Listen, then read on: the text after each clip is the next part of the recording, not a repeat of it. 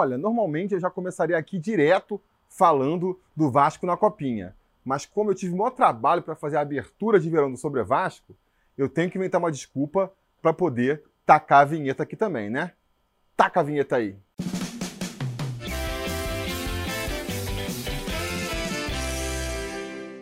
Vai lá, torcida vascaína Felipe Tiru, mais uma vez interrompendo as suas férias para vir aqui falar com vocês sobre o Vascão.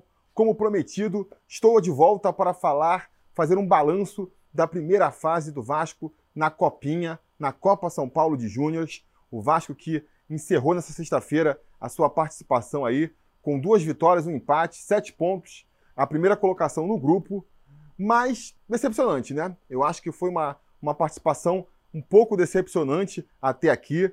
Eu colocava muita expectativa em cima desse, desse time, né? Ainda coloco expectativa. Eu acho que é um time que tem muitos talentos, muitos jogadores talentosos, em que a torcida do Vasco é, deposita muita esperança, né? O Miranda na zaga, tem ali nas laterais o Riquelme e o Natan, o Juninho, o Caio Lopes, o João Pedro, o Vinícius. São vários jogadores. A equipe titular tem muitos jogadores interessantes. A molecada que, que entra ali no decorrer da partida também mostra potencial. Então, acho que isso por si só é um motivo para a gente criar esperanças em cima desse time. Mas não só isso, o esquema tático do Vasco também é muito interessante, né? O esquema tático que já vinha sendo implementado ali com o Marcos Valadares e que continua agora com Alexandre Gracelli, que é um futebol moderno, marcação em cima, futebol total. Acho que, pô, os jogadores ali do Vasco, a grande maioria, são jogadores que, que, que poderem jogar em várias posições, né? Os nossos laterais ali, o, tanto o Riquelme contra o Natan, são jogadores que poderiam perfeitamente jogar no meu campo, jogar mais no ataque. O Juninho joga de cabeça de área, mas poderia ser um meia clássico com naturalidade. Caio Lopes é o camisa 10 hoje, era volante no ano passado. Os nossos pontas também, o João Pedro e o Vinícius, são jogam mais caindo pelas pontas, mas invertem muito, jogam pelo meio, fazem muita jogada infiltrando pelo meio também. E até o Laranjeira, que era o centroavante no início da competição, né? Infelizmente acabou se contundindo ali no, no comecinho da segunda partida.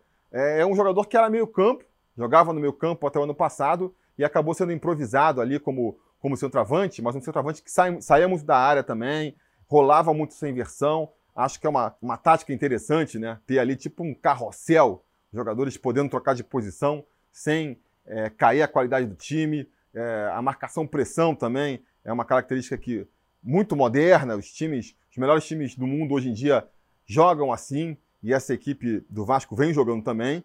E é uma equipe que tem ali pedigree, né? Tem currículo, porque vem de um ano muito vitorioso. 2019 foi um ano muito vitorioso para a base do Vasco. A gente Quer dizer, vitorioso talvez não seja a palavra, né? Porque afinal de contas a gente é, deixou escapar muitos títulos, mas um ano de um bom desempenho. Porque por mais que a gente tenha perdido a, copinha do ano passado, nos pênaltis, e fechou o ano também é, perdendo ali mais uma vez o torneio RS também na, na, final, foi um ano em que a gente sempre chegou, né? Tava chegando o tempo todo, que é o mais importante. A gente sabe que no final o jogo de futebol sempre pode ser decidido nos detalhes, talvez esteja ali faltando um último degrauzinho para esse time do Vasco realmente virar um time que vence tudo, mas o trabalho está sendo demonstrado aí, né? Chegando sempre lá na frente, nas finais, nas semifinais, mostra que o trabalho está sendo bem feito. Então, por conta disso, eu ainda alimento essa expectativa de ver um Vasco fazendo boas apresentações, indo longe na copinha, por mais que nessa primeira fase a gente ainda não tenha visto isso, né?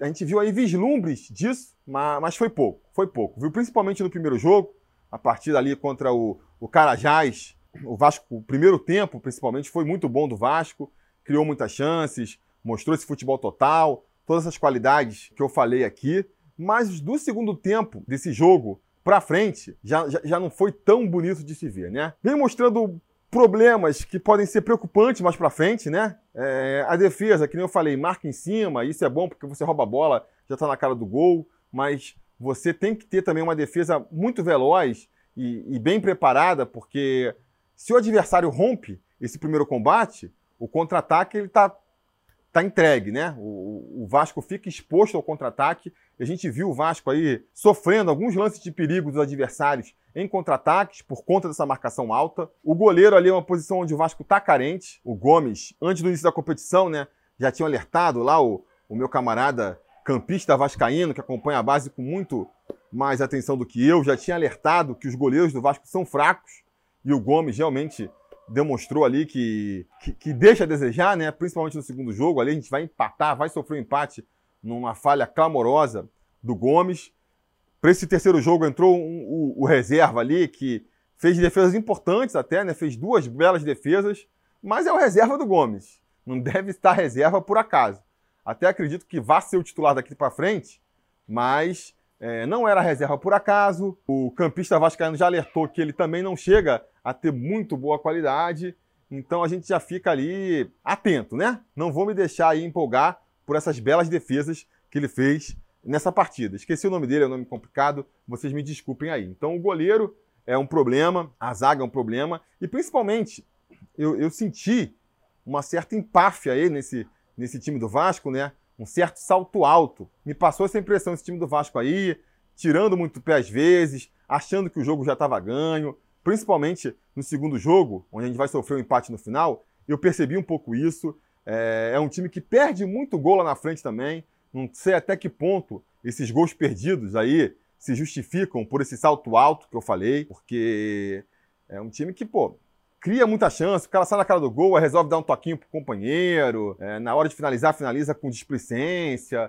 Repito, não sei até que ponto isso aí é uma certa displicência, um salto alto, porque está enfrentando equipes muito abaixo dele agora, estão se poupando, né? Mas tem que ficar de olho, porque a partir da próxima fase, é, agora é mata-mata, não pode mais vacilar, a qualidade dos adversários vai começar a, a subir também, e não pode mais dar esses moles, né?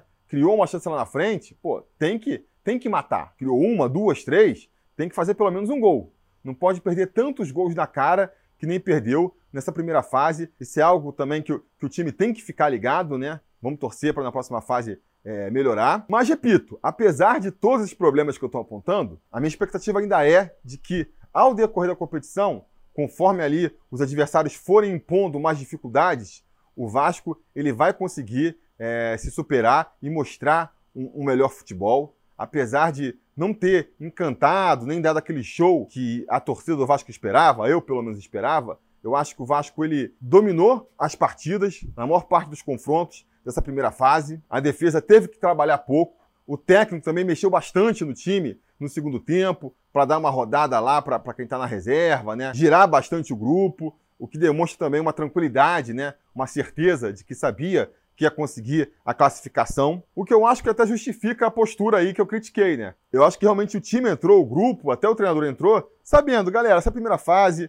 os adversários são mais fracos mesmo, vamos tirar o pé, vamos rodar o elenco. É uma equipe que já se provou aí, que já se conhece, não tem essa de, de precisar se entrosar, de precisar encontrar seu jogo na competição. Isso tudo aí já está mais do que desenhado no time do Vasco. Por baixo que o treinador aí ele tem assumido agora, né? é a segunda competição dele, eu acho que ele está dando prosseguimento aí com, com, qualidade ao trabalho do Marcos Valadares. Então, a, a, minha expectativa e a minha confiança, né, ela continua alta por conta disso. Eu acho que quando começar agora a fase mata-mata, a gente vai ver um grupo bem mais focado, um grupo jogando com mais seriedade, sem essa rotação aí do elenco e que tende a apresentar um futebol mais bonito daqui para frente. Essa ainda é a minha expectativa, né? Estamos aí na direção contrária do que eu estava na copinha do ano passado. Na copinha do ano passado, eu estava com expectativa bem baixa em relação ao time, que eu já falei no vídeo anterior sobre a copinha. O time já jogou muito bem na primeira fase e eu me recusava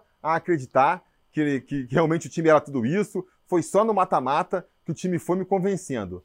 Agora é meio que o contrário, né? A minha expectativa era muito alta, a minha expectativa ainda é de que o Vasco vai chegar, no mínimo, na final aí do torneio. Essa primeira fase não mostrou um time tão envolvente assim, um time que permita ter tanta confiança é, que vai chegar na final, mas eu ainda vou insistir aqui com o meu pensamento, porque, repito, acho que esse é um time já maduro, é um time já cascudo e que está se preservando, não precisa provar nada para ninguém, vai mostrar na hora certa porque que está sempre chegando nas finais da competição. O nosso próximo adversário vai ser o Náutico, né? Uma equipe tradicional aí, mas não sei com que qualidade vem. Foi o segundo é, colocado no seu grupo, já significa aí que, que não é tão forte assim. Então a gente não deve ter nenhuma dificuldade de passar, mas vamos ver, né? Sendo um jogo mata-mata, com mais seriedade, vamos ver se a postura do time já muda. Está certo?